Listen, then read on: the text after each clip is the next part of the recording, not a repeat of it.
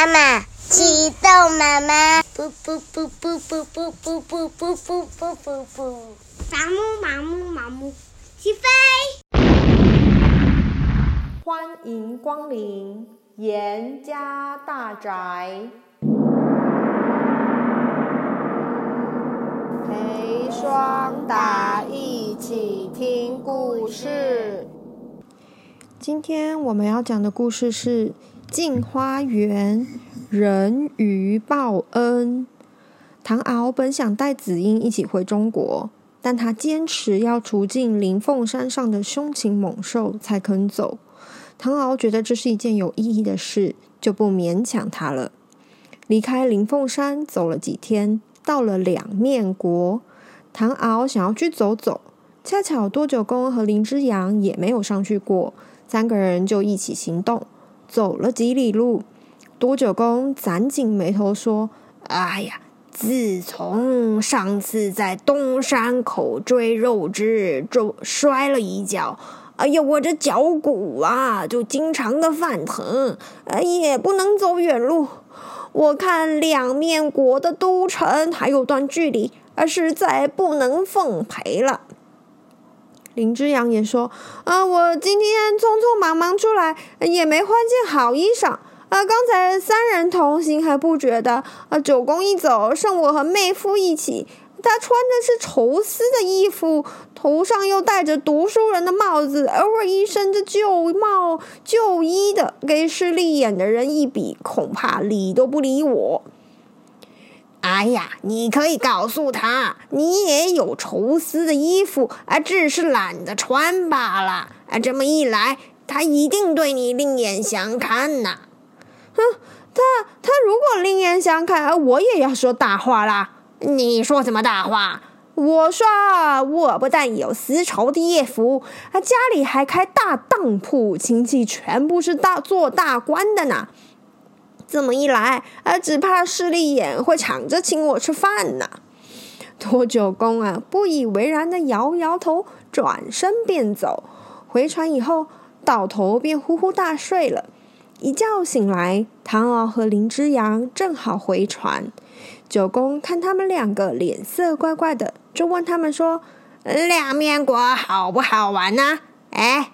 你们俩怎么把衣服交换穿了？唐敖就说了：“我们和您分手后，啊，又走了十多里才看到路人，他们一个个戴着垂肩的头巾，把后脑勺遮住了，根本看不到另一面。我上前去问问当地风俗，他们也客气地跟我闲聊，一副和蔼可亲的样子。哼，说到这儿我就气。”他们呐，和妹夫有说有说有笑的，我随口问两句，他们掉过头来，冷冰冰的把我从头打量到脚，活像欠了他多少债似的。我想想，呃，真不甘心呐，故意和妹夫换穿了衣服和帽子，然后再找人说话。嘿，果然他们的态度就变了个样儿。对我客气的不得了，啊，对妹夫就没好脸色了。哦，原来呀，啊，这就是所谓的两面。还不止这样呢。后来啊，大哥又和一个人谈笑，我暗暗的走到这个人身后，悄悄的掀开他后脑勺的头巾。哎呀，里面藏的是一张超级丑陋的脸呢，老鼠眼、鹰钩鼻、一脸横肉，他见了我，两把扫把眉一皱，张开血盆大口，呼的吹了一口黑色臭气，把我给吓惨了。呃，谁知道大哥居然向那个人下跪呢？啊，多九公也觉得捏了把冷汗呐、啊。他说：“啊，林老板。”你干干嘛要跪他呢？哎，林之阳啊，余悸犹存的说：“我正和他说话呢，他的面面头巾呢、被揪了，前面的脸也变了，他呀伸出一条长舌头，活像吊死鬼似的。我看得两腿发软，跪在地上让他求饶，这才逃回来呀。独秀公按一按心口说：“啊，好险呐，好险！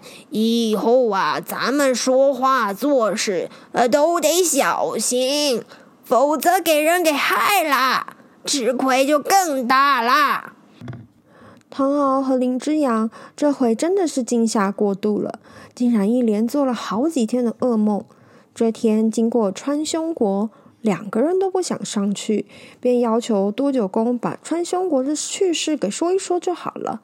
唐敖好奇地问：“为什么叫做川芎国啊？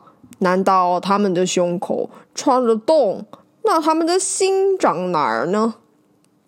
多九公就说。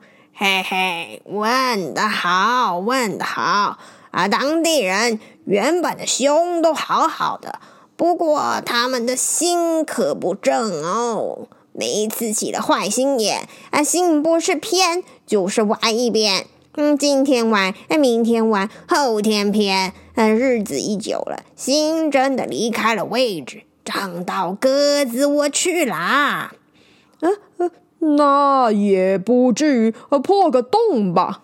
啊，唐敖又惊又疑地说：“因为啊，心离了本位，胸部失去了主宰，前面就生出了一个大钉，名叫歪心钉。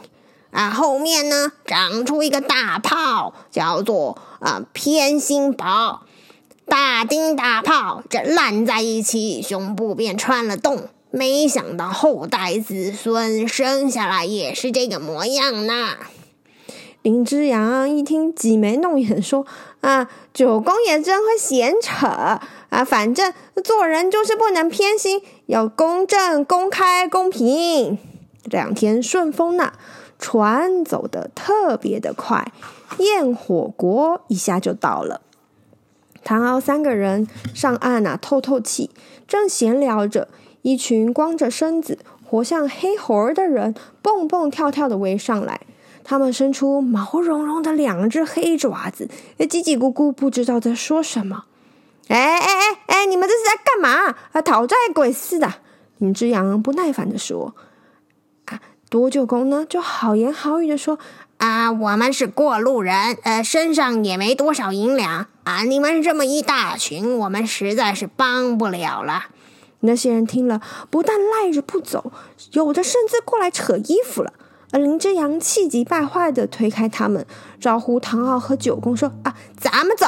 呃，我可没什么功夫跟他们瞎扯。”呃，话才说完呢，那些人突然同时呼的一吹，个个头口吐鲜红的火焰。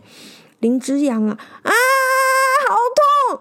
嗯，痛叫了一声。胡须早就被烧得一干二净，三个人吓得三步并成两步跑回船去。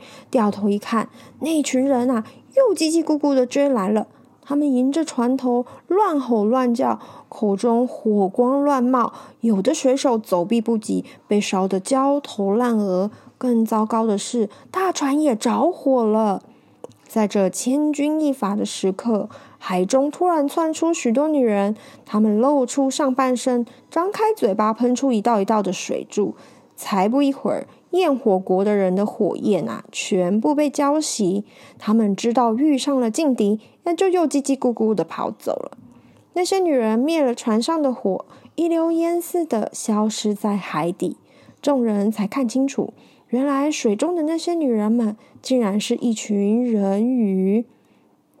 多九公说：“幸亏啊，这群人鱼及时出现啊，否则咱一船人的性命可就难保喽。”林之阳也说：“啊，是啊，是啊，啊，妹夫啊，当日在远古国啊，将他们买来放生，或许他们一直暗中跟踪保护我们呢。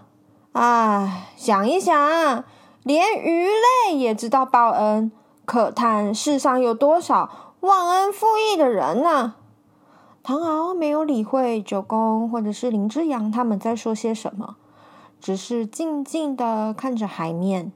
等到回过头来，却听林之阳在抱怨道：“说，哎呦哎呦，我这是招谁惹谁啦？下巴烧得给痛死啦！九公替他取来药膏，帮他敷抹。